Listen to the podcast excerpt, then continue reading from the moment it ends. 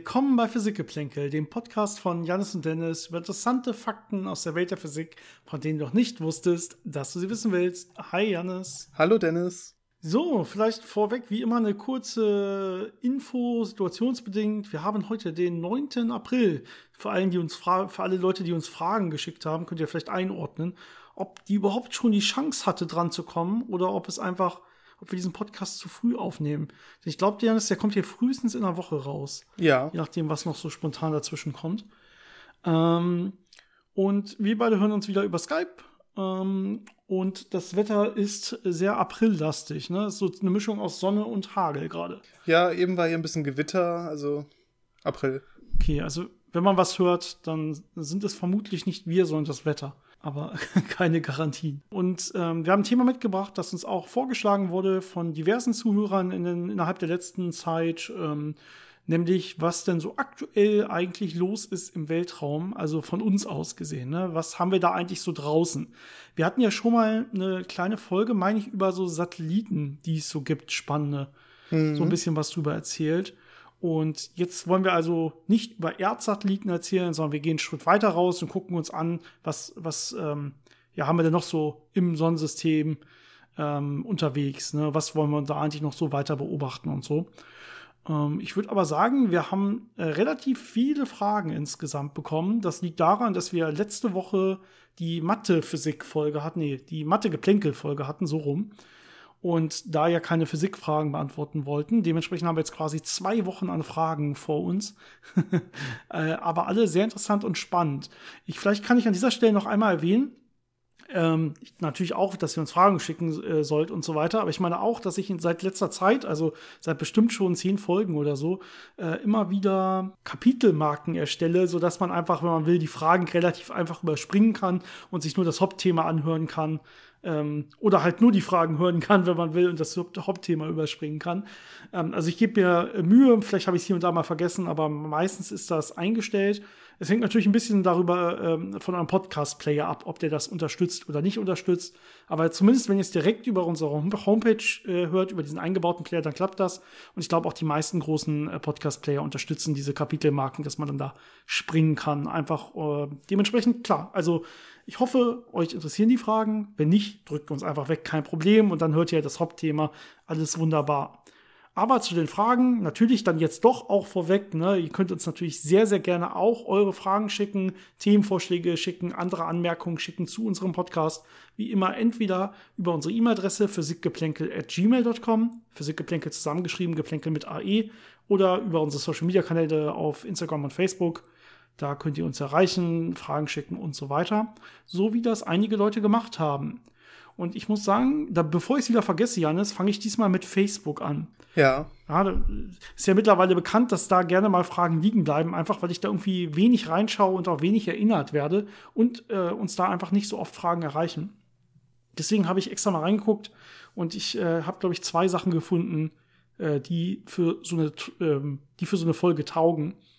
Auch aus diesem Jahr noch oder von, von irgendwann? Ja, ja, die sind, die sind, die sind wirklich recht aktuell. Ich glaube, das, das, was ich jetzt als erstes habe vom Andreas, ist etwa sechs Tage alt, also wirklich okay. aktuell. Ganz einfache Frage. Kann Infrarotlicht durch Estrich dringen und so heizen? Ja, nein, würde ich sagen. Ähm, Estrich ist ja so ein Putzmaterial im Prinzip, so ein, so ein Verputz, äh, Material, was ja irgendwie so ein bisschen sandbasiert ist oder auch irgendwie irgendwelche dichteren Kunststoffe beinhaltet und so. Und typischerweise sind die nicht transparent für Infrarotstrahlung. Es gibt natürlich Kunststoffe, ähm, ich glaube PVC ist da so ein Beispiel, äh, wo Infrarotstrahlung wirklich ungehindert durch kann.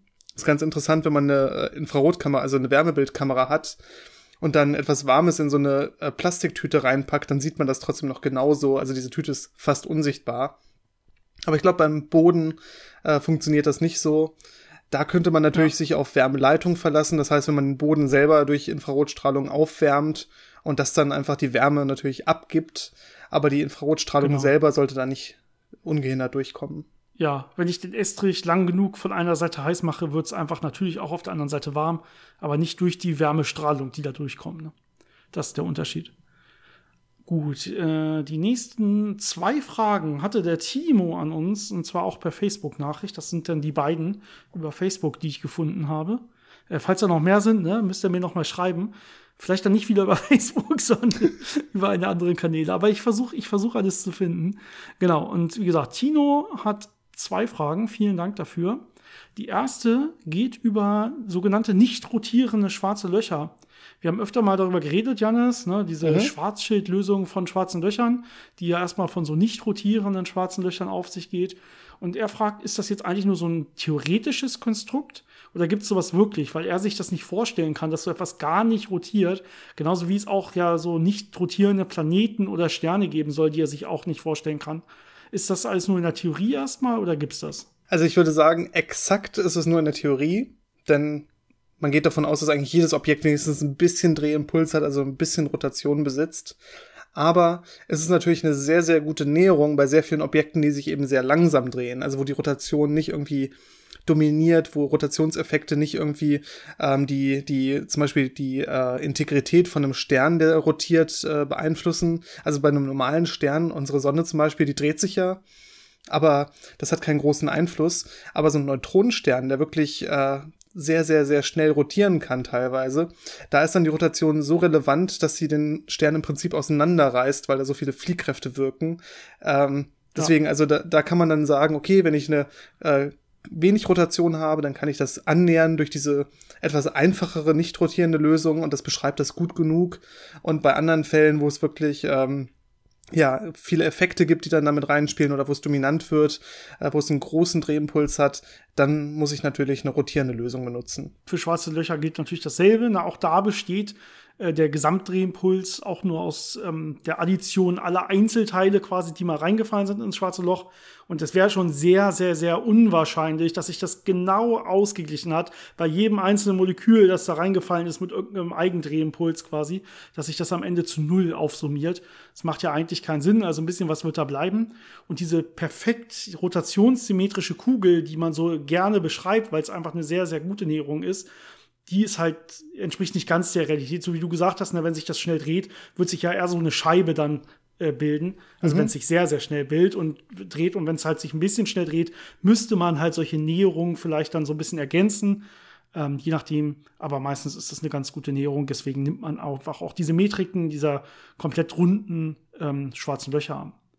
Seine äh, zweite Frage dreht sich, ich fasse das mal ein bisschen zusammen, um die äh, sogenannte Protonentherapie. Ja, also eine Therapie, mit der man relativ zielgenau Gewebe bestrahlen kann, um eventuell Tumore damit zu bestrahlen und so weiter. Ähm, seine Frage ist, was passiert da eigentlich genau bei, wo kommen zum Beispiel die Protonen überhaupt her? Ich glaube, die einfachste Antwort, die man darauf geben kann, ist, wo kommen Protonen her? Protonen sind ja nichts anderes als ionisierter Wasserstoff. Das heißt, Protonen zu gewinnen ist nicht wirklich sehr schwierig. Man nimmt sich einfach ein bisschen Wasserstoff, und äh, klaut ihm das Elektron und dann hat man Protonen. Natürlich möchte mhm. man jetzt bei so einem bei so einer Bestrahlung energiereiche Protonen haben und zwar auch mit einer ganz bestimmten Energie. Das heißt, da brauche ich dann natürlich äh, Beschleunigungsanlagen, äh, also entweder so einen klassischen Teilchenbeschleuniger als Ringform aufgebaut oder mittlerweile gibt es ja auch andere Arten, in denen man äh, Laserfelder benutzt, um Teilchen zu beschleunigen. Ähm, aber irgendwie muss ich halt diesen diesen, diese Protonen auf eine gewisse Geschwindigkeit bringen, also denen eine gewisse Energie geben und die dann natürlich äh, ja zielgerichtet fokussiert dahin bringen, wo ich sie haben möchte. Das heißt, ich brauche irgendwelche elektrischen Felder, äh, die ich quasi als Optiken verwende, um die, um diesen Protonenstrahl dann zu fokussieren, zu lenken, zu steuern. Und was ganz interessant ist bei Protonen, es gibt natürlich auch andere Bestrahlungsmethoden, aber Protonen, ähm, wenn die in Materie eindringen, da gibt es so eine Eigenschaft, die nennt sich äh, Bremsvermögen auf Deutsch, auf Englisch wäre Stopping Power wird beschrieben durch eine sogenannte Bragg-Kurve. Und das sagt einem einfach, wie viel Energie verlieren die, je nachdem, wie weit sie in diese Materie eingedrungen sind. Und das Interessante ist, es gibt da so einen, so einen Bragg-Peak, also so eine Spitze. Das heißt, einen kleinen Bereich, wo sie fast ihre komplette Energie verlieren und danach passiert dann nicht mehr viel. Und auch auf dem Weg dahin zu diesem Punkt äh, verlieren sie nur wenig Energie, werden also immer ein bisschen abgebremst. Das heißt, die haben einen sehr definierten Bereich, wo sie ihre ganze Energie deponieren und damit Schaden anrichten. Ne? Also Gewebe ionisieren, äh, Sachen zerstören, DNA äh, schädigen. Das heißt, man kann das sehr gut planen, wenn man deren Energie sehr genau steuert und äh, kennt und deren Fokus sehr genau kennt, kann man sehr gut sagen, in einem halben Zentimeter Tiefe oder einem Zentimeter Tiefe unter der Haut äh, oder einem Millimeter Tiefe wird jetzt diese gesamte Energie deponiert. Da ist mein äh, Tumorgewebe, das ich loswerden möchte und nur das oder möglichst nur das wird jetzt zerstört und alles drumherum kriegt davon gar nicht viel mit. Genau. Na, normalerweise kennt man solche Beschleunigungsarten ja auch von so kleinen Röntgenröhren einfach, womit man Elektronen beschleunigt. Ähm, Ladung ist immer relativ einfach mit sowas zu beschleunigen. Ne? Das Problem ist, dass Protonen halt deutlich schwerer sind als Elektronen. Deswegen muss man da ja eigentlich, da muss man weiter ausholen. Ne? Da braucht man größere Magnetfelder und so, um, um das Ganze auf ähnliche Beschleunigung zu kriegen. Deswegen hat man halt meist solche Beschleuniger, äh, wobei das Ganze natürlich auch moderner wird und damit kleiner wird. Ähm, man spielt ja mit dem Gedanken, äh, solche Laserbeschleuniger dafür zu nehmen, ne? das heißt, man mit so Laserpulsen äh, Protonen auf einer relativ kurzen Strecke schon mit relativ viel kinetischer Energie ausstatten kann und dann halt äh, keine großen Beschleunigeranlagen mehr braucht, um erstmal diese grundsätzlichen Protonenstrahlen zu erzeugen.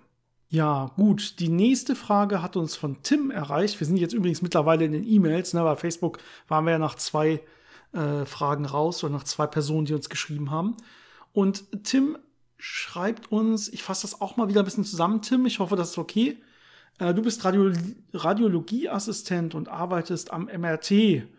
Und ähm, ihr werft damit so ein paar äh, Größen um euch. Ihr sagt, ihr redet von Magnetfeldstärken von 1,5 bis 3 Tesla. Man kann auch schon mehr ähm, erzeugen, die aber bisher vor allen Dingen in Laboren vorkommen, aber nicht bei euren Geräten. Das ist nicht zugelassen. Genau, das hört sich alles richtig an. Du sagst, ähm, aber ich habe in Erinnerung, das ist irgendwie falsch. Das war doch eigentlich die magnetische Flussdichte, die man in Tesla angibt. Wie, unter, wie genau unterscheiden sich jetzt diese magnetische Flussdichte und die Feldstärke? Ja, das ist ja immer dieses, äh, diese Feinheiten, die man da manchmal hat, die man in solchen Fällen natürlich gerne übergeht. Ähm, die magnetische Flussdichte, die sagt mir ja quasi, wie viel Magnetfeld ich effektiv habe, wenn ich äh, Materie habe, die, äh, die ja diese Feldstärke quasi äh, mit der wechselwirkt, äh, die beeinflusst. Ähm, das ist ein bisschen wie beim elektrischen Feld. Da habe ich ja auch mein reines elektrisches Feld. Ne? Das wäre wie das reine magnetische Feld. Aber wenn das elektrische Feld jetzt in Materie äh, ist, dann habe ich natürlich äh, ganz viel Ladung, die ich trennen kann und dann entstehen da noch andere Felder und da gibt's diese Wechselwirkung und dann kriege ich auch so eine Flussdichte. Und genauso ist es beim Magnetfeld auch. Da habe ich dann einfach die Wechselwirkung mit Materie und es gibt mir dann die Flussdichte und die gebe ich in Tesla an.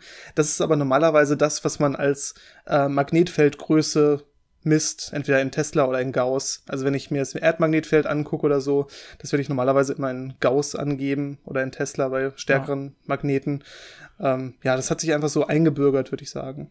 Ja, macht ja auch Sinn, ne? Man misst es ja ist in Materien, es hat ja die Auswirkung in Materie. Dann kann ich es ja auch gleich mit einbeziehen, ne? Die Größe nennen, die dann quasi materieabhängig ist. Und das klappt ja trotzdem auch äh, für Vakuum oder für Luft, wo halt dieser Faktor fast eins ist, den ich da brauche an der Stelle. Und dann ist halt äh, im Prinzip beides dasselbe. Ne? Dann gibt es da im Prinzip keinen Unterschied, bis auf die Einheit natürlich. Aber ähm, ansonsten ist egal, von welchen von beiden ich rede. Und ja, klar, ich kann natürlich Materialien haben, wo das deutlich abweicht. Wir haben ja unsere kleine Magnetfeldreihe, da haben wir so ein paar Materialien aufgezählt, wo sich dann doch Magnetfelder auch innerhalb dieser Materialien teilweise komplett anders verhalten. Da müsste man dann sowas extrem in Betracht ziehen. Auch wenn es so Polarisationen und solche Effekte gibt, da ähm, spielt das dann durchaus eine Rolle. Gut, die nächste Frage hat uns äh, vom Hans Joachim erreicht, ähm, der uns immer während des Autofahrens hört Vielen, vielen Dank. Das äh, ist natürlich auch super. und ähm, er sagt, genau, Unterschied zwischen der speziellen Relativitätstheorie und der allgemeinen Relativitätstheorie. Wir sagen öfter mal, dass die SRT, die spezielle, ja nur für unbeschleunigte Bezugssysteme gelte. Aber er hat selber davon gehört und konnte uns auch ein paar Beispiele nennen, dass man ja auch Beschleunigung damit beschreiben kann, nur ja die Gravitation nicht. Die kommt ja dann bei der allgemeinen Relativitätstheorie dazu. Kann man sich fragen, ob das stimmt oder nicht stimmt. Und ich muss vielleicht, Janis, kann es vorweg sagen, wir sagen das meistens ein bisschen salopp, weil das einfach an der Stelle Sinn macht als Unterscheidung, dass man in der SRT keine Beschleunigung hat. Natürlich, man kann ja in der klassischen Mechanik schon Beschleunigungen beschreiben. Natürlich kann man auch in der speziellen Relativitätstheorie Beschleunigung beschreiben. Die ist aber im Prinzip physikalisch gedacht eigentlich nicht wirklich dafür da. Die ist nicht wirklich dafür geeignet. Denn die spezielle Relativitätstheorie, die dreht sich vor allen Dingen um Inertialsysteme. Inertialsysteme sind eben nicht beschleunigte Bezugssysteme. Ja, und jetzt kann ich den Übergang von einem Inertialsystem zum anderen kann ich beschreiben mit Hilfe von diesen Lorentz-Transformationen und so Lorentz-Boosts und sowas, die es da gibt. Da kann ich diese Übergänge machen und wenn ich da diese Übergänge möglichst klein wähle und sie quasi dann so infinitesimale Schritte von einem zum anderen quasi so einen Übergang mache und ähm, mir das so ein bisschen komplizierter noch aufbaue, da gibt's dann solche Hyperbelfunktionen und so, die da rauskommen, dann kann ich in der SRT, wenn ich es clever mache, auch ganz normal Beschleunigungen beschreiben. Und das kommt natürlich dann im klassischen Fall, entspricht das einfach der klassischen Mechanik. Das passt alles wunderbar und das geht auch. Es ist aber ziemlich kompliziert und es macht halt nicht so richtig Sinn meistens, weil es halt in der SRT vor allen Dingen um diese Inertialsysteme geht. Das meinen wir eigentlich, wenn wir das sagen. Genau, wenn man da ein bisschen ähm, mathematisch herangehen möchte, um den Unterschied zu beschreiben, ist es ja am Ende so, dass man im, in der SRT eine flache Raumzeit hat, also Minkowski-Raum oder ne, Lorenz, äh, eine flache Lorenz-Metrik benutzt, um das alles zu beschreiben. Und ähm, wenn man dann in die allgemeine Relativitätstheorie geht, da guckt man sich einfach eine beliebig äh, gekrümmte Mannigfaltigkeit an. Also ein, ein, Objekt, was an jeder Stelle lokal so ein bisschen aussieht wie dieser flache SRT-Raum, also dieser flache Minkowski-Raum aber insgesamt halt äh, eine etwas andere Metrik hat, also ähm, nicht mehr dieses äh, diese einfachen Abstände hat, wie man es aus der SRT kennt, sondern eben diese Krümmung noch mit berücksichtigen muss und das dann alles komplizierter wird. Also mathematisch ist das wirklich der Unterschied zwischen einem flachen Raum und einem gekrümmten Raum. Ähm, aber ja, meistens äh, kann man das dann einfach beschreiben als das eine ist eher unbeschleunigt, das andere ist beschleunigt, weil Gravitation ist ja auch nur eine Art von Beschleunigung. Ähm, und und ähm, ja, in diesem gekrümmten Raum kann ich Beschleunigung auch viel einfacher beschreiben. Äh, wenn ich mir diese Geodeten angucke, wenn die aufeinander zugehen oder voneinander weggehen, dann habe ich da eine Beschleunigung. Das sind dann einfach so die, die, die äh, natürlich aus der Theorie herausfallenden Beschreibungsmöglichkeiten, die ich in der SRT nicht habe. Da muss ich viel mehr reinstecken.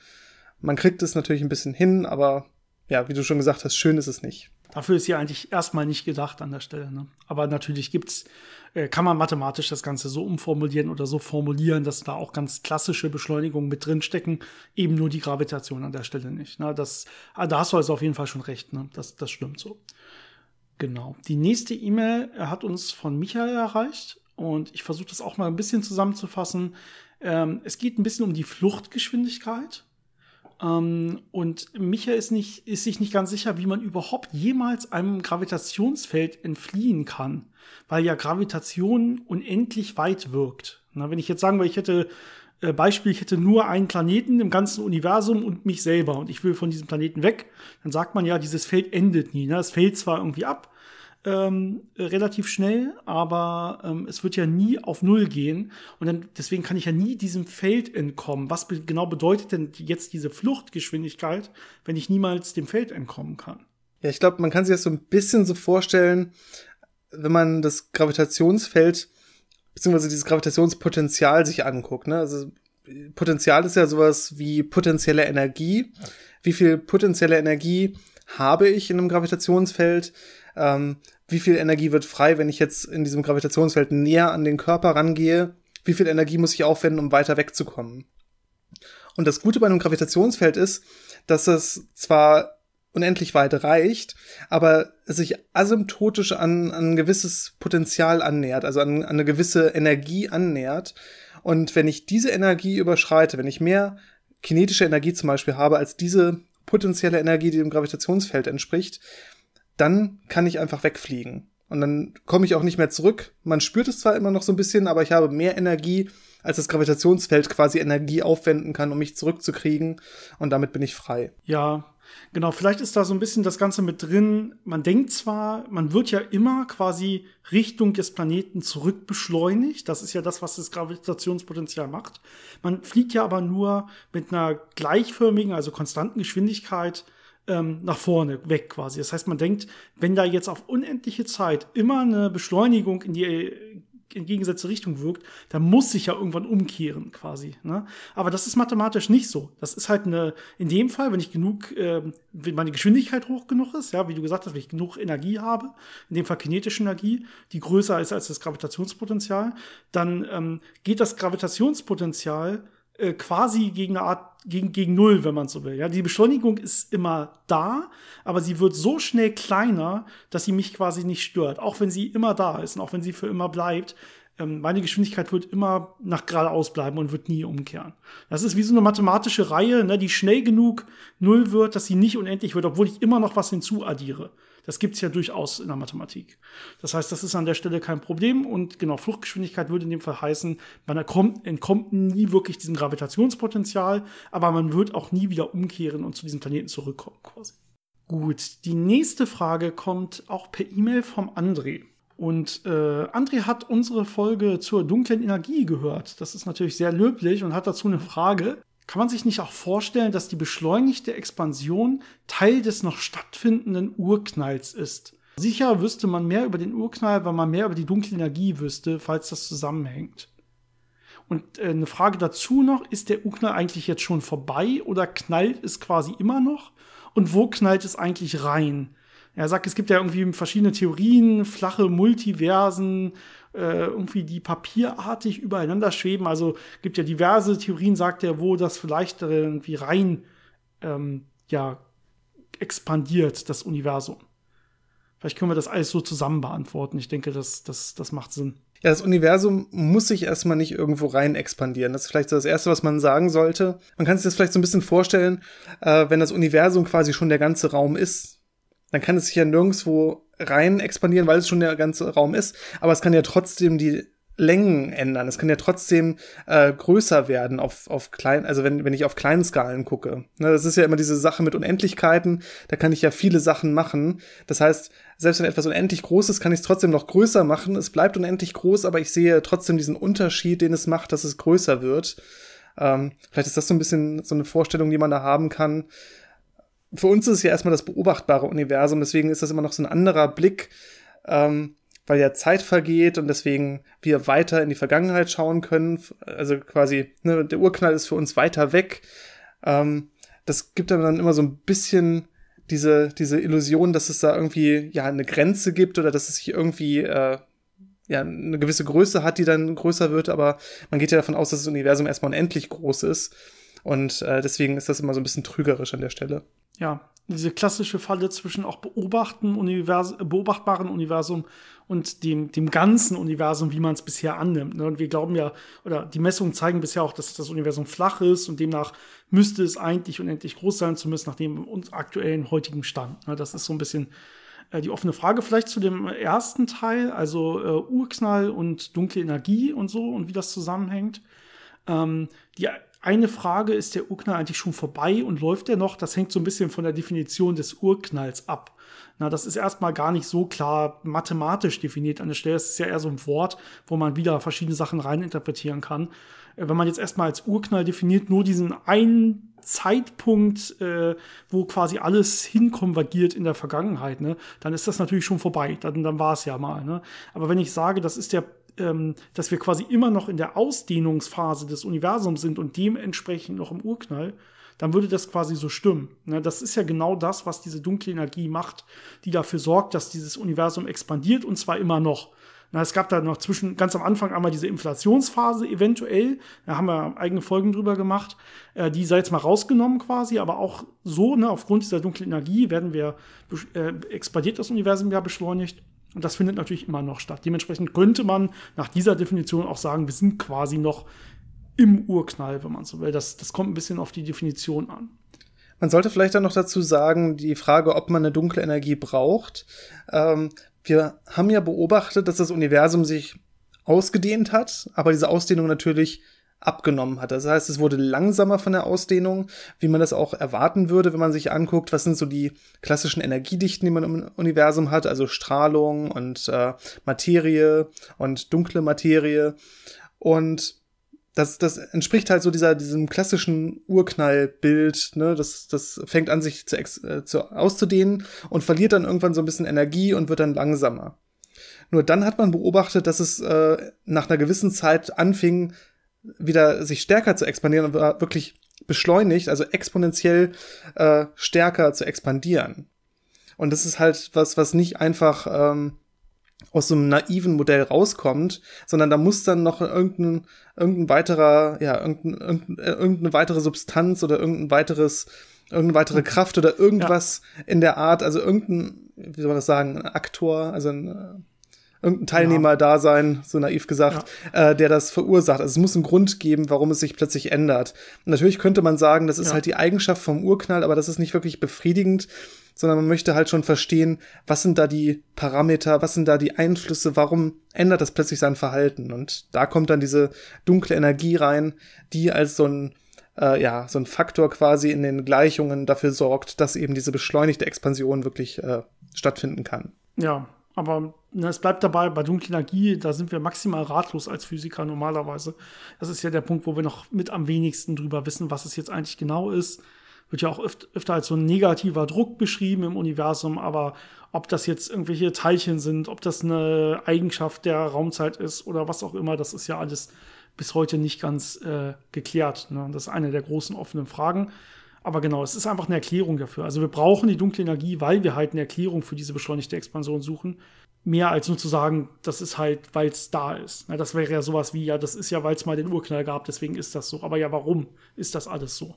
Na, möglichst will man ja auch noch herausfinden, warum gab es einen Urknall. Ne? Das wäre mhm. noch eine weitergehende Frage. Aber wir wollen schon immer noch weiter warum fragen und nicht einfach nur so hinnehmen, dass es so ist. Gut, ähm, die nächste E-Mail hat uns von Olaf erreicht. Auch vielen Dank dafür. Und zwar hat er ja so drei kleine Fragen, würde ich sagen. Die erste ist, warum ähm, zählen wir eigentlich, wenn wir über die Grundkräfte reden, immer die Gravitation mit auf? Ich glaube, wir haben ja gerade schon mal darüber geredet, eine Gravitation kann man ja ganz gut in der ART beschreiben als diese Krümmung der Raumzeit. Und da ist es ja eigentlich gar keine Kraft. Er sagt selber, er würde es dann eher sowas wie Scheinkraft nennen, aber es wird immer noch auch mit Grundkraft genannt. Warum ist das so?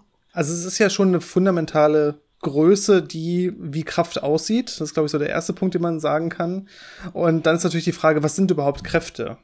Weil diese, diese klassische Kraft, wie man das aus Newton sich vorstellt, die gibt's ja eigentlich gar nicht, sondern das sind ja immer Sachen, die über irgendwelche, ja, irgendwelche Felder vermittelt werden, ob das jetzt die Raumzeit ist, quasi als vermittelndes Feld, wo eine Krümmung dieses Feldes dann äh, dafür sorgt, dass Dinge sich näher kommen, also angezogen werden oder nicht. Oder ob ich jetzt Quantenfelder habe, wo irgendwelche Austauschteilchen äh, da das vermitteln, dass da irgendwelche Kräfte übertragen werden. Was man übrigens auch als so eine Art Krümmung äh, betrachten kann.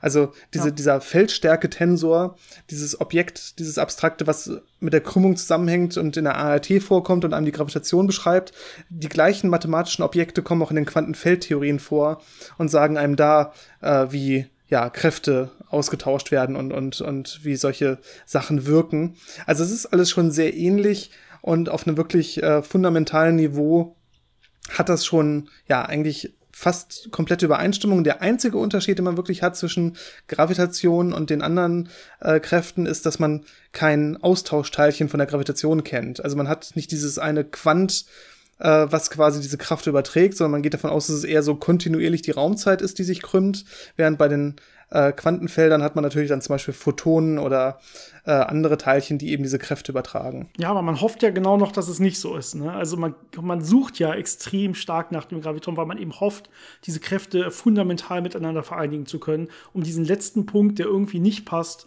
dann auch noch, den auch noch passend zu machen und zu sagen, okay, in Wirklichkeit ist das alles im Prinzip dasselbe, ob das jetzt ein elektromagnetischer Feldstärke-Tensor ist, der uns da quasi eine Art elektromagnetische Geometriekrümmung angibt. Es gibt durchaus ne, so Theorien, die das auch so beschreiben, Geometrien der des Elektromagnetismus und so weiter. Das kann man genauso machen mathematisch. Oder ob es eben diese Raumzeit und der Raumzeitkrümmungstensor ist, der das da angibt. Das spielt erstmal jetzt fundamental keine Rolle. Genau, deswegen diese vereinheitlichen Theorien, die sagen ja auch immer das Graviton voraus und deswegen will man das ja auch finden. Dann würden es wirklich alles Grundkräfte sein. Wenn man das jetzt nicht findet, dann hängt es wieder so ein bisschen vom Wort Grundkraft oder Kraft ab, wie man das definieren will. Ob man dann letztendlich sagt, Gravitation ist eine Kraft oder ist irgendwie eine Eigenschaft des Raumes oder so. Aber letztendlich ähm, unsere Kraftmessgeräte, na, wenn man das so nennen will, allgemein, die zeigen natürlich eine Kraft an, wenn Gravitation vorherrscht. Deswegen macht es erstmal Sinn, das zumindest im Alltag auch Kraft zu nennen. Die zweite Frage geht über Antimaterie und zwar ist die eigentlich real oder gedacht? Und wenn sie real ist, ist sie natürlich vorkommt oder künstlich erzeugt. Ich glaube, die kurze Antwort ist ja und beides. Also ja, es gibt Antimaterie, die ist genauso real wie äh, normale Materie. Es ist einfach nur eine Frage des Standpunktes, was man als die Materie und was man als die Antimaterie bezeichnet. Ähm, wir bezeichnen mit Materie das, was wir am häufigsten sehen und mit Antimaterie das, was dann hier seltener vorkommt. Aber es ist relativ beliebig äh, von der Unterscheidung. Und äh, ja, die kommt natürlich vor. Also in, in vielen äh, Hochenergieprozessen entstehen Antiteilchen. Ähm, in radioaktiven Zerfällen hat man ja teilweise Positronen, also das Antiteilchen zum Elektron, die da frei werden. Ähm, also die Prozesse gibt es natürlich und man kann es natürlich auch künstlich herstellen, indem man zum Beispiel auch solche ja, Beschleuniger benutzt und da äh, Kollisionen verursacht oder Energie in bestimmte Prozesse reinsteckt. Also das geht. Ja, und es gibt ja sogar solch, sowas wie Photonen, die sich nicht so richtig entscheiden können und so auf beiden Seiten mitspielen. Wir hatten ja schon öfter darüber gesprochen, dass Photonen ihre eigenen Antiteilchen sind zum Beispiel. Das heißt, die werden von beiden Seiten von, von Teilchen und Antiteilchen gleich wahrgenommen, wenn man so will, und können gleich mit denen wechselwirken. Ähm, das gibt's dann auch noch. Und ähm, vielleicht direkt zur letzten Frage, da geht's dann um virtuelle Teilchen. Wir haben ja auch ähm, diese Folge über virtuelle Teilchen gemacht, die hat er gehört. Ähm, und er fragt, wie sieht das da mit Photonen aus? Sind das eigentlich auch virtuelle Teilchen? Denn nach seiner Meinung kann es keine eigenständigen Energiepakete äh, geben, denn es gibt nur die Auswirkungen davon, zum Beispiel Ladungsänderungen oder sowas. Äh, deswegen müssten ja Photonen selber auch virtuell sein. Aber ich glaube, da haben wir in der Folge über virtuelle Teilchen drüber geredet, ähm, dass normale Photonen erstmal keine virtuellen Teilchen sind, ne, dass es aber auch virtuelle Photonen gibt. Ja, das sind ja, und virtuell in dem Zusammenhang war ja sowas wie, es sieht mathematisch gleich aus, ne? gleich aus, als wäre da ein Photon, obwohl da in Wirklichkeit keins ist, weil das System eben an der Stelle so präpariert ist, wenn man so will. Das wäre diese Bedeutung von virtuell. Ähm, oder eben in dem Fall zum Beispiel auch diese Austauschteilchen, die du angesprochen hast, eben, ne, wo man nicht wirklich ein Teilchen messen wird, was von einer Seite zur anderen fliegt. Aber diesen Austausch kann man eben beschreiben als diese Abgabe von Teilchen in kleinen Paketen von Ladung und Energie und so. Das waren ja diese virtuellen Teilchen. Das heißt, Photonen gibt es sowohl virtuell als auch real.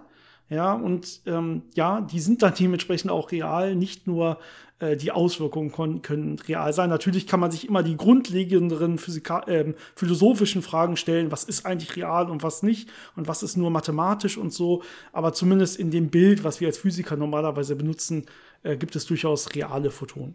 Ja, das kann man ja daran zum Beispiel sehen, dass man und auch die Sache mit Energieübertragung und äh, Ladungsübertragung. Ähm, Photonen übertragen ja keine Ladung, die sind ungeladen, aber sie übertragen Energie. Also es ist wirklich ein kleines Energiepaket, was da von einem Ort zu einem anderen fliegt. Und es gibt da äh, wunderschöne Experimente, wo man zum Beispiel so Einzelphotonenquellen gebaut hat. Das heißt, äh, einzelne Atome, die äh, zu, zu äh, festgesetzten Zeitpunkten einzelne Photonen emittieren und dann kann man die an einer anderen Stelle detektieren. Das heißt, da hat man wirklich ein Photon, ein Energiepaket, was von einem Ort an einen anderen fliegt und da dann seine Energie deponiert und diese Energiedeposition, die kann man dann messen. Genau. Janis, das waren die E-Mails, die uns bisher erreicht haben. Ich habe gerade mal nachgeschaut. Uns haben, wir sind schon relativ lange dabei, muss ich gestehen. Und vielleicht müssen wir dementsprechend die Folge auch ein bisschen kürzer halten. Da muss ich mal, müssen wir gleich mal schauen, wie viel Zeit wir noch haben. Vielleicht wird es aber auch eine längere Folge. Äh, wir haben allerdings noch drei Fragen, habe ich kurz nachgeschaut äh, bei Instagram, die uns, äh, die uns erreicht haben. Vielleicht bringen wir die jetzt noch zu Ende, dann wissen wir beim nächsten Mal wieder auch, wo wir einsteigen können und sind wieder auf dem aktuellen Stand quasi. Das wäre jetzt so mein Vorschlag. Mhm. Okay, wunderbar. Dann kurz die drei Fragen, die uns letztendlich noch bei Instagram erreicht haben, die, die Sinn ergeben an, in der heutigen Folge. Die Antworten sind ja, nein und 42. Äh, so haben wir es abgehakt. Sehr gut. Guck, gucken wir mal bestimmt, ob die Antwort auf die Frage ja ist. Die Frage ist, wenn man zum Beispiel Deuterium benötigt, kann man das ja nicht in Reinform herstellen, oder? Da muss man es also aus einem Gemisch extrahieren. Wie macht man das? Es verhält sich ja chemisch nicht anders. Also als Wasserstoff wahrscheinlich war hier, war hier als normaler Wasserstoff war hier die Annahme. Ne? Die Antwort ist ja. Ähm, das ist eine gute Frage. Es gibt natürlich mehrere ja. Möglichkeiten, was man da tun kann. Man kann Ja. natürlich, Vielleicht ganz kurz vorweg, er sagt ja selber chemisch nicht anders, ne? aber wir sind ja hier im Physik-Podcast und eine andere Masse zu haben, und das ist ja eine deutlich unterschiedliche Masse hier, ist natürlich eine physikalisch anderes Verhalten. Ne? Also wenn irgendwas deutlich schwerer ist, dann kann man das schon relativ einfach trennen. Es gibt nicht nur chemische Trennverfahren, sondern ja auch physikalische Trennverfahren. Ne? Und so Zentrifugen zum Beispiel würden mir als erstes in den Sinn kommen. Und dementsprechend muss das schon irgendwie möglich sein, das zu trennen, auch wenn es chemisch nicht so einfach ist. aber auch chemisch ist es so, dass da äh, kleine, aber gewisse Unterschiede vorhanden sind. Und Ja. ein Weg, wie man äh, Deuterium gewinnt, also man kann natürlich ähm, Deuterium dadurch gewinnen, dass man radioaktive Prozesse hat, zum Beispiel in so einem Kernreaktor, wo dann Wasser zu schwerem Wasser wird, indem es Neutronen einfängt und dann kann man das da einfach extrahieren. So einer der Wege, wie man das äh, machen kann. Der andere Weg ist natürlich, dass auch dieses Deuterium, also schweres Wasser, immer ein gewisser Anteil im normalen Wasser äh, darstellt.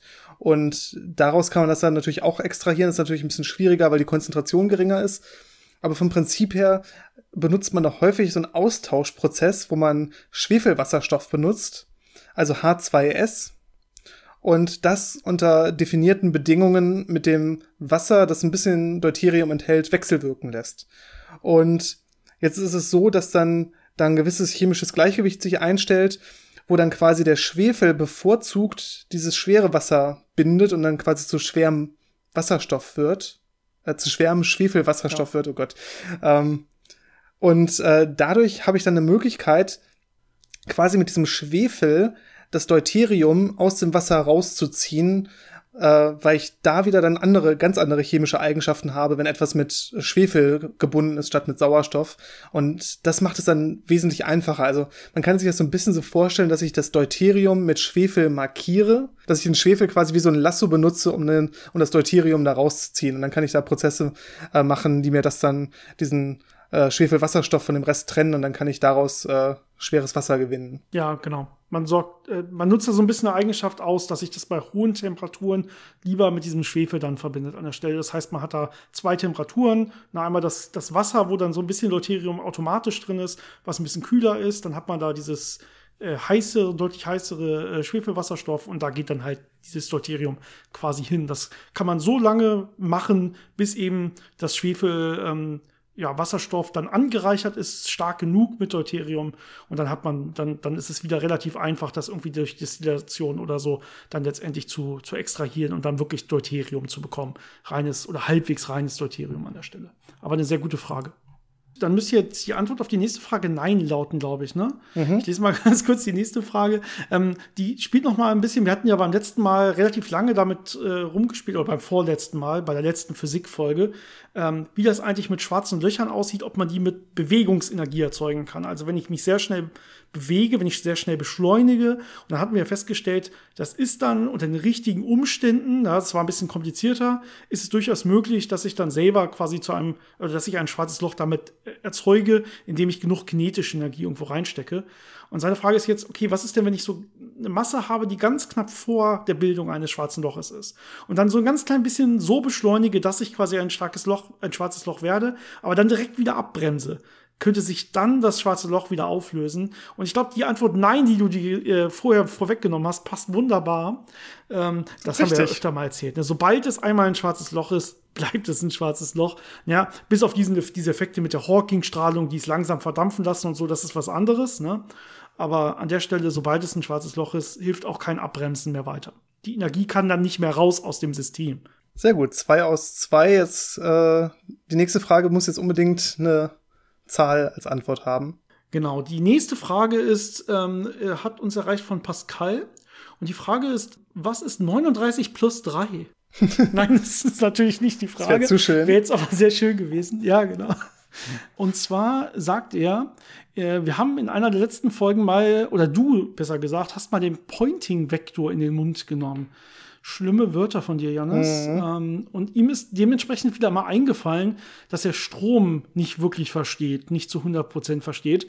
Er hat auch mal so ein äh, Veritasium-Video gesehen auf YouTube, äh, das dann auch mal, wie hieß das an der Stelle? Moment, ich versuche es mal nebenbei zu öffnen. Es hatte so einen schönen Namen, falls es wer sehen will. Ähm, The Big Misconception About Electricity.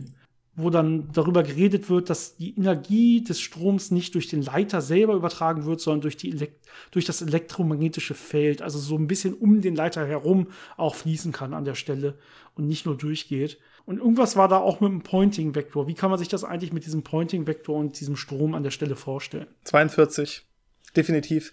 Ähm, ja, der Pointing-Vektor, das ist ja so diese so eine gewisse Mischung aus dem elektrischen Feld und dem Magnetfeld.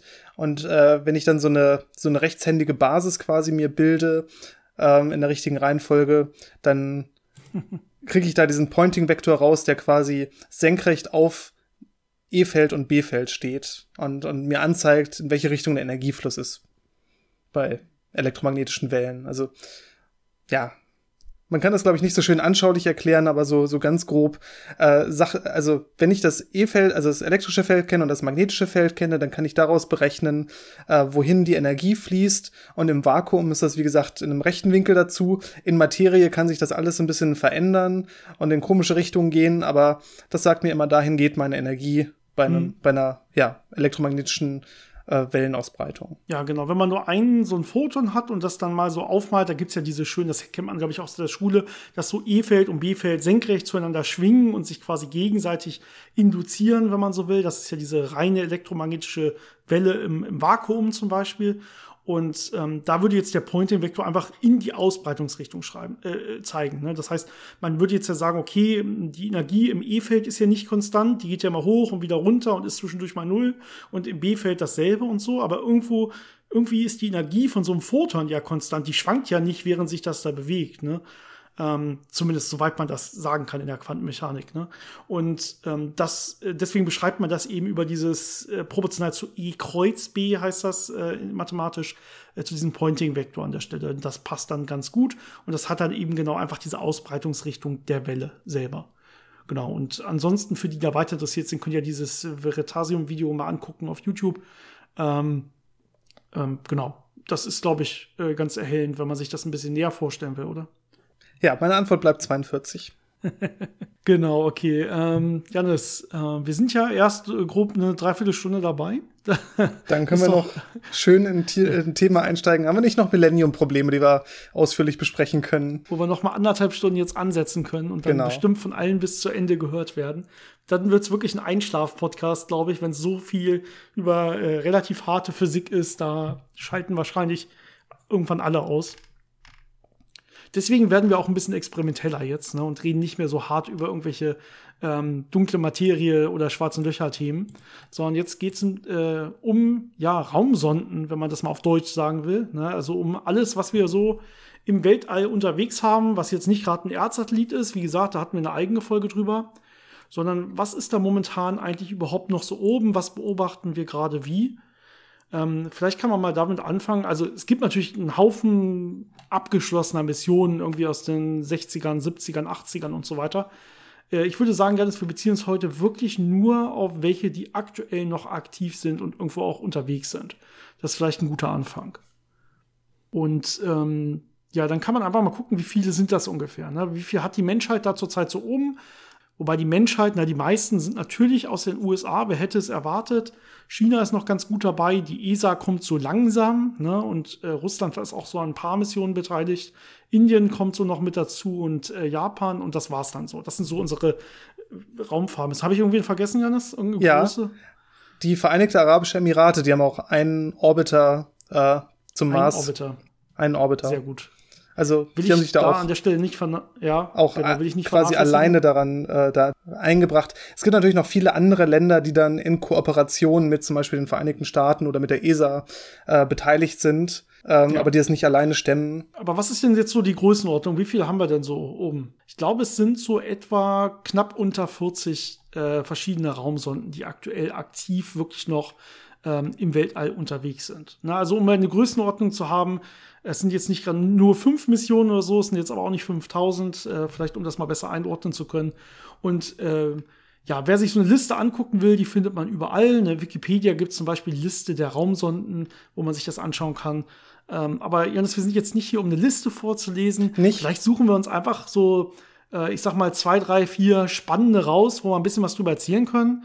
Und äh, beschränken uns dann auf die. Ich wäre, würde sagen, das ist ähm, ein ganz gutes Vorgehen für heute. Ja, es gibt ja, vielleicht kann man da ein bisschen was zu sagen. Es gibt ja so ein paar unterschiedliche Arten von Raummissionen. Äh, es gibt ja diese ähm, Deep Space Missionen, wo die Raumsonden wirklich an den Planeten vorbei Richtung Rand vom Sonnensystem geflogen sind oder auch fliegen und dann irgendwo im Weltall verschwinden.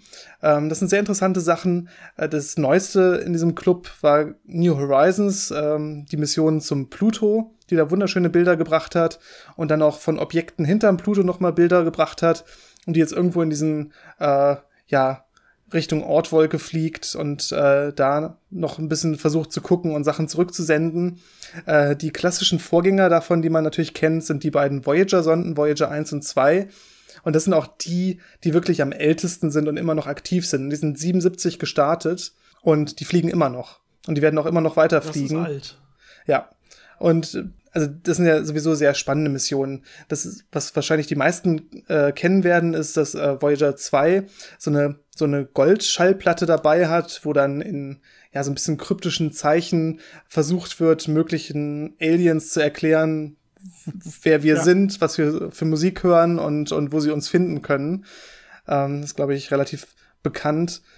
Was auch noch ganz interessant war, weil die ja eben sich aus dem Sonnensystem entfernen und, und einen relativ langen Weg äh, haben, den sie zurücklegen. Da hat man natürlich sehr gut Messungen machen können, wie der Gravitationseinfluss von der Sonne auf die wirkt. Und da hatte man ja mal diese äh, Messungen gemacht, ich glaube bei Pioneer war das, oder ähnlichen Missionen, die auch so weit rausfliegt, ähm, und da gesehen, dass es da irgendwie Abweichungen gibt, aber dann gemerkt, dass einfach deren thermische Abstrahlung ungleichmäßig ist und das dann so ein bisschen abbremsen, beschleunigen kann. Aber solche Experimente kann man natürlich mit solchen Missionen machen, die eben sehr weit rausfliegen und, und quasi ungestört einfach durchs Weltall rauschen. Und da gibt's ja immer noch äh, ganz viele Nachrichten drüber, ob sie jetzt das Sonnensystem schon verlassen haben oder nicht, ob sie jetzt in der Heliopause angekommen sind oder im Aber interstellaren Sie haben es doch schon ganz oft verlassen, oder nicht? Das haben sie schon ganz oft gemacht, ja. Das ist immer so ein bisschen die Definitionsfrage, ähm, wann man wirklich den Einfluss äh, das, den gravitativen Einfluss der Sonne einigermaßen überwunden hat, wenn man den Strahlungseinfluss äh, ähm, überwunden hat, den Teilcheneinfluss. Und ich glaube, dass was sie jetzt geschafft haben, ist, dass man an den Messgeräten mehr äh, kosmische Strahlung sieht, also kosmische Teilchenschauer, die da ankommen, als äh, Partikel von der Sonne, die die erreichen. Und dann kann man sagen, okay, jetzt sind sie schon eher im interstellaren Raum als im direkten Einflussbereich der Sonne. Aber da kann man sich drüber streiten, ist aber gar nicht so wichtig. Interessant ist eher, was man wirklich dann misst und was man dann noch für, für interessante Entdeckungen macht. Und da werden die wohl noch ein paar Jahre weiter interessante Ergebnisse liefern. Ähm, die anderen Missionen kann man, glaube ich, grob einteilen in diejenigen, die äh, um zu Planeten fliegen, um entweder da zu landen oder drumherum zu kreisen. Und dann gibt es also diese eigene Gruppe von äh, ich glaube, aktuell sind es drei Observatorien, Soho, Solar Orbiter und Parker Solar Probe, die um die Sonne kreisen und wirklich nur die Sonne sich anschauen wollen und, und da untersuchen, wie sind da die Eigenschaften, äh, was passiert an der Oberfläche, wie, äh, wohin fließt welche Energie, äh, wann kommt die in der Photosphäre an und so weiter. Genau, mit in der Gruppe von denen, die sich verschiedene Planeten angucken, sind dann natürlich auch welche, die sich Monde angucken oder die vielleicht sich Asteroide angucken oder, oder sowas. Ne? Das hast du jetzt wahrscheinlich zusammengezählt an der genau. Stelle. Das ist eine, also welche Objekte gibt es in unserer ja, nächsten Nähe quasi, wo es sich lohnt, mal was vorbeizuschicken? Entweder Proben zum Nehmen oder zumindest mal gute Bilder zu nehmen oder so. Das sind ja da die Sachen, die man eigentlich möglichst machen möchte. Ja, ich glaube, am beliebtesten im Moment ist wahrscheinlich der Mars, da fliegen relativ viele, der Mond natürlich auch, der Mond ist ja quasi direkt vor unserer Haustür. Ja. Aber ich glaube, spannender ist natürlich schon der Mars, weil ja diese ganzen Geschichten mit Entwicklung des Sonnensystems, möglicher äh, Wasservorkommen, Leben vielleicht, äh, da gibt's halt sehr viel zu untersuchen. Ähm, das sind dann auch immer so die Ziele von den äh, Raumsonden, die zu Jupiter oder Saturnmonden fliegen. Da ist ja auch sehr viel äh, komplexe Vorgänge, die man beobachten kann. Ähm, auch so Zwergplaneten sind sehr interessant. Da gab es da Missionen, die da vorbeigeflogen sind. Ähm, aktuell ist natürlich äh, auch mal wieder nach langer Zeit eine Mission Richtung Merkur und Venus unterwegs und liefert da schöne Bilder. Äh, Bepi Colombo, ist sogar eine ja. E-, ESA-Mission. Das ist äh, eine sehr spannende Sache in Kooperation mit Japan. Ja, für uns ist natürlich immer schön, dass man dann diese Bilder sieht, aber es gibt natürlich auch sehr viele wissenschaftliche Erkenntnisse dabei. Die haben ja alle möglichen Messgeräte dabei, die in allen möglichen äh, Spektralbereichen Beobachtungen machen, die alle möglichen Parameter wie Magnetfeldstärken und sowas aufzeichnen, um eben ein sehr genaues Bild dann zu bekommen von den Eigenschaften von diesen Planeten, Monden, Objekten was vielleicht noch ganz interessant ist, aktuell äh, sind Missionen zu äh, Asteroiden, wo man wirklich auf diesen Asteroiden landet und es sogar schon geschafft hat, Materie dann aufzusammeln und die mitzunehmen und wieder auf die Erde zurückzubringen, um die hier zu untersuchen. Genau, ist natürlich wirklich interessant. Äh, wie sind die entstanden? Aus was bestehen die so? Da lernt man natürlich auch viel ja über allgemeine Entstehungsprozesse, ne, auch von Planeten, Planetoiden und so weiter, von äh, wie oft und wie häufig finden Kollisionen statt, wie oft findet man vielleicht Wasser im Universum. All solche Sachen kann man ja eventuell rausfinden, wenn man das, äh, wenn man da eine vernünftige statistische, statistisch relevante Stichprobe quasi bekommt von unserer nächsten Nachbarschaft. Das macht durchaus Sinn. Ähm, was man aber auch, äh, wo man sich natürlich auch drum sorgt, ist immer die Sicherheit der Erde. Ja, das ist einmal, wo wir gerade bei Asteroiden sind, natürlich ähm, wie sieht das eigentlich mit dem Asteroidenschutz aus? Also einmal Beobachtung finden wir eigentlich das macht man ja dann meistens von der Erde aus oder zumindest aus dem Erdorbit aus. Ne, finden wir eigentlich äh, möglichst schnell alle Asteroiden, die uns irgendwie gefährlich werden könnten. Ich glaube, wir hatten mal äh, schon öfter darüber geredet. Die Antwort ist eigentlich meistens nein. Ja? Also wir können durchaus gerade von kleineren, aber durchaus tödlicheren Objekten immer noch erwischt werden, ohne dass wir sie vorher sehen. Die Abdeckung ist da weit weg von 100 Prozent. Mhm. Aber wir werden besser. Ne? Und gerade bei größeren Objekten ähm, werden wir dann doch deutlich besser aktuell. Aber die zweite Frage, wenn man so ein Ding gesehen hat, will man es natürlich dann auch irgendwie ablenken können letztendlich. Und da gibt es dann auch diverse Tests, wie man das mal machen kann. Ähm, eine Sache dazu, eine Mission, die heißt ähm, AIDA, heißt sie, glaube ich. Genau, die hat, äh, die besteht aus so zwei Sonden. Eine sollte oder eine wurde von der NASA gestartet, die heißt DART. Äh, schöner Name an der Stelle. Das steht für Double Asteroid Redirection Test.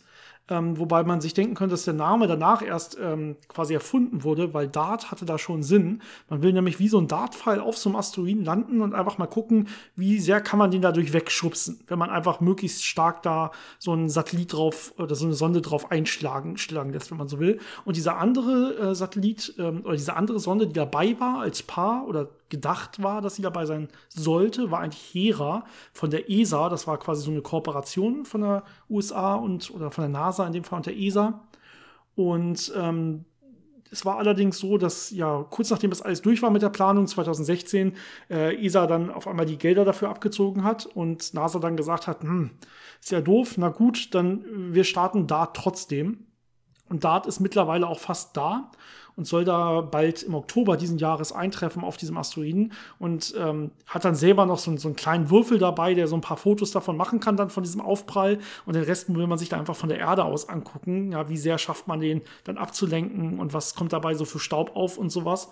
Ähm, das Lustige ist vielleicht, ähm, die ESA hat dann irgendwann für ähm, ihre Sonde, die ja eigentlich nur beobachten sollte, wie DART jetzt diesen Asteroiden quasi weg, äh, wegschlägt, ähm, hat sie jetzt doch bewilligt. Ja, und die wird dann 2027 ankommen bei diesem Asteroiden. Ja, also das wird einfach gar nicht mehr Dart beobachten können, wie Data auftrifft.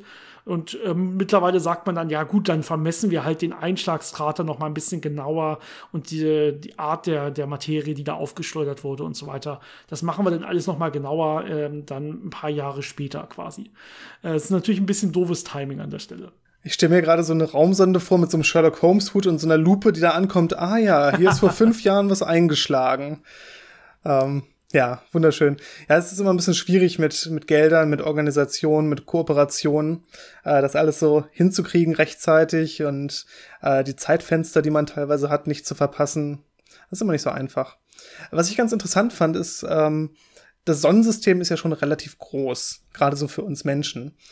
Und 40 Raumsonden ist jetzt nicht so viel. Äh, trotzdem sehen die sich öfter mal. Das finde ich ganz spannend.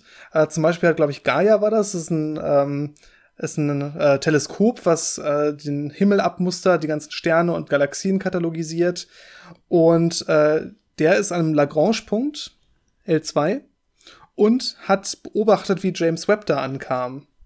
Also das fand ich sehr interessant, dass wirklich das eine Raumteleskop dann das andere Raumteleskop da im ziemlich leeren, großen Weltall äh, beobachtet hat und gesehen hat, ah, guck mal, da ist es. Ähm, schön war jetzt auch der amerikanische Mars Reconnaissance Orbiter, also diese Raumsonde, die den Mars umkreist und kartografiert und beobachtet.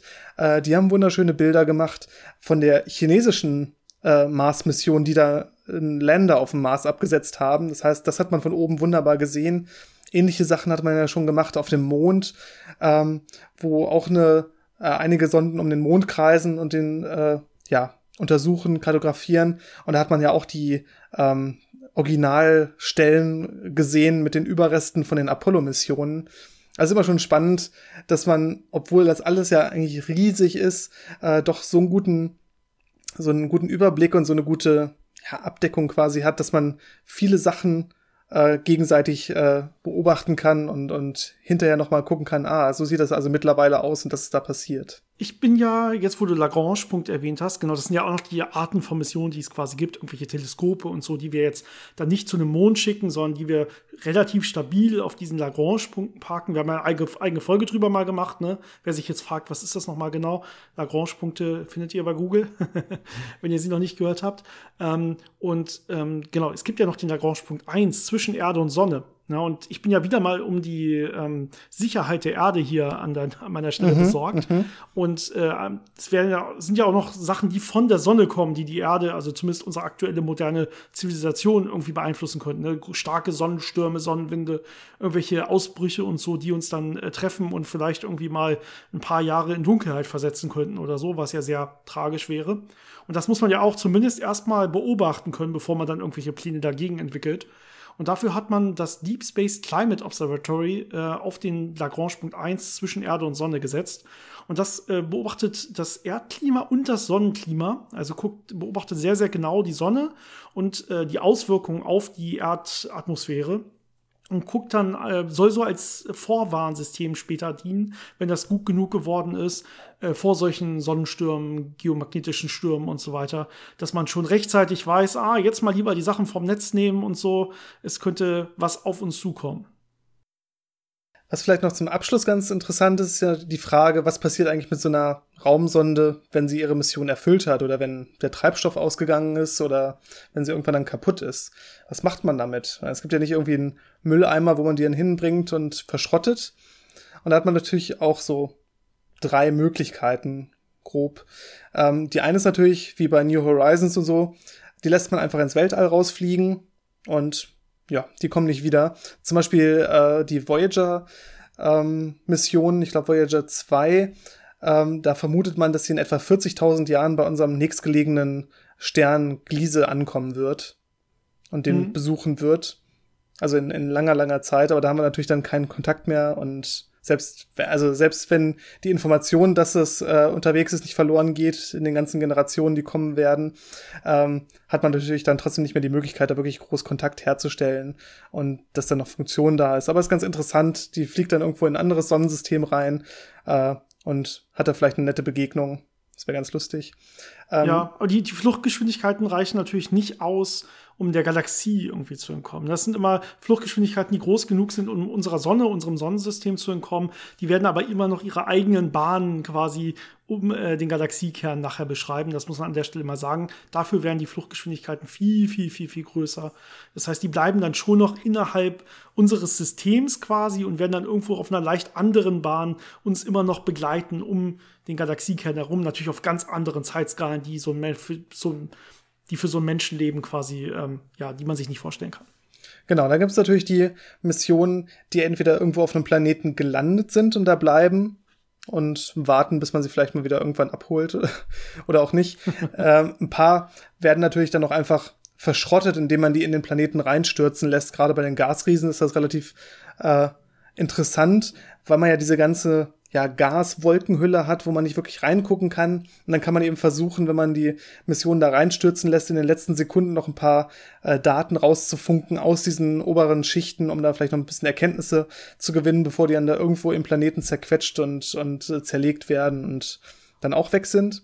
Und dann gibt's natürlich noch die Möglichkeit, die auf einem Orbit irgendwo zu parken und einfach im Sonnensystem mitfliegen zu lassen, dauerhaft. Ähm, Gerade die Mission, die uns ein bisschen am Herzen liegt, Lisa Pathfinder, was ja so der, äh, der Versuch war, die Technologien zu testen für das Gravitationswellenobservatorium LISA, was dann im Weltall in ein paar Jahren äh, aufgebaut werden soll. Und mhm. die Mission befindet sich jetzt auf so einem sogenannten Friedhofsorbit um die Sonne. Das heißt, das kreist dann einfach äh, um die Sonne und wird dann irgendwann in fernerer Zukunft wahrscheinlich in die Sonne reinstürzen. Ähm, ja, das ist dann so das, das andere Schicksal, was möglich ist. Was aber nicht ganz so rabiat ist, wie das direkt in irgendeinen äh, Planeten reinstürzen zu lassen, was ja nicht sein muss, wenn man da nicht irgendwie jetzt direkt ein Ziel mitverfolgt. Ja, außer man, es wird natürlich irgendwann so voll, dass man zu viele Sachen auf so einem toten Orbit hat, ne? Aber bei so gerade mal 40 Sachen, die wir da oben haben, äh, bei so einem riesigen leeren Weltall, ist das, glaube ich, noch vertretbar. Anders ist es ja hier direkt in, in wirklicher Erdnähe bei den niedrigen Orbits. Da ist es ja teilweise relativ voll schon. Ähm, genau, aber da gucken wir auf andere Sphären. Ja, wenn es um die Sonne zu voll wird, dann haben wir wirklich was falsch gemacht. Ja, genau. Aber da muss man sich dann auch rechtzeitig Gedanken machen, ne? nicht erst nachher fragen. wenn, wir die, wenn wir es um die Sonne herum zu voll machen, sollte es eine schöne Dyson-Sphäre sein, wo man die Energie der Sonne nutzen kann oder so. Ja, gut. Äh, wir haben jetzt, glaube ich, äh, locker über eine Stunde geredet und mhm. ich würde sagen, das, das reicht für die heutige Folge. Ich weiß, ein Großteil ging äh, für Fragen drauf, aber es waren ja wirklich spannende Fragen, gute Fragen und ähm, ja, so machen wir das normalerweise auch gerne. Wir lieben die Kommunikation mit euch, also schreibt uns bitte, bitte weiter viele, viele schöne Fragen. Und äh, für Folgen, wo es dann auch nötig wird, lassen wir uns dann ja auch die, die, die Zeit und die Tiefe dann auch näher reinzugehen. Ich glaube, das war mal so ein schöner, ja, erfrischendes Ding hinten dran noch, wo man wirklich so ein bisschen darüber reden konnte, was ist eigentlich zurzeit noch los? Was gucken wir uns eigentlich zurzeit noch an? So als Überblick. Und vielleicht machen wir sogar noch die eine oder andere Folge, die dann speziell über das eine oder andere äh, Modul oder so mal redet. Das machen wir durchaus, wenn mal eine Nachricht reinkommt von irgendeiner Landung oder von irgendwelchen schönen Bildern oder so. Ähm, das sollte jetzt erstmal so ein Überblick sein, würde ich sagen. Oder wenn ihr da irgendwie Fragen habt, dass ihr sagt, hey, ich habe von dieser Raummission gehört, die klingt sehr spannend, könnt ihr da mal ein bisschen was drüber machen, dann können wir da gerne auch noch mal äh, eigene Folgen drauf machen, ein bisschen detaillierter drauf eingehen. Genau. Okay, wunderbar. Dann, Janis, wünsche ich dir wie immer noch eine wunderschöne Woche. Viel Erfolg noch bei deiner Doktorarbeit. Wir wissen danke, ja mittlerweile danke. alle, was du genau machst und was du genau versuchst. Mhm. Das heißt, mess weiter da dein thermisches Rauschen aufspiegeln und äh, wir sehen uns oder hören uns hoffentlich alle nächste Woche frisch und munter wieder. Macht's gut, bis dann, ciao. Bis zum nächsten Mal.